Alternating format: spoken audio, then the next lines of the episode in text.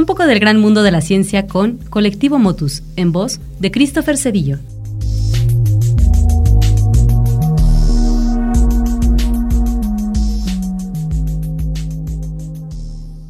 ¿Son las matemáticas una ciencia?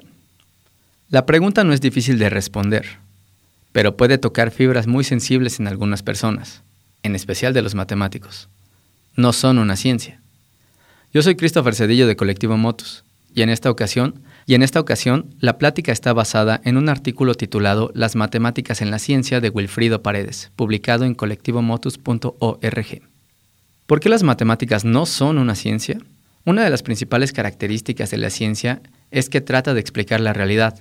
La física es ciencia, porque da razones de temas como el movimiento de los cuerpos.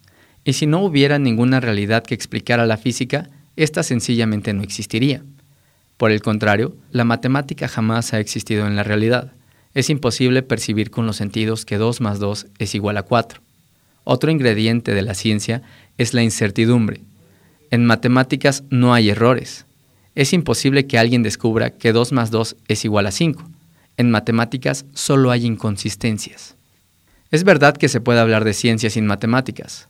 Newton enunció, el cambio de movimiento es directamente proporcional a la fuerza motriz impresa y ocurre según la línea recta a lo largo de la cual aquella fuerza se imprime. Se entiende que entre mayor sea la fuerza motriz impresa, mayor será el cambio del movimiento o viceversa. Entre mayor sea el cambio en el movimiento, mayor habrá sido la fuerza impresa. Siempre se habla de ciencia y tecnología como las áreas en las que debemos poner vital atención. Entonces, ¿para qué sirven las matemáticas? Pues para poder hablar de otras ideas.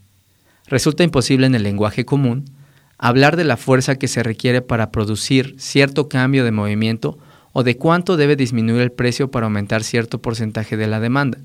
Sin embargo, las matemáticas permiten introducir esas ideas, atraparlas y hacerlas nuestras.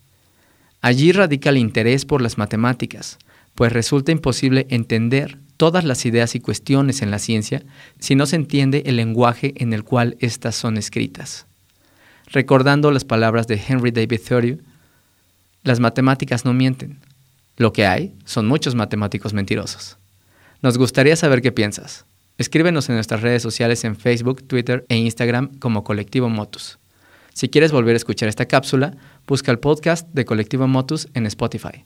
Nos escuchamos en la siguiente.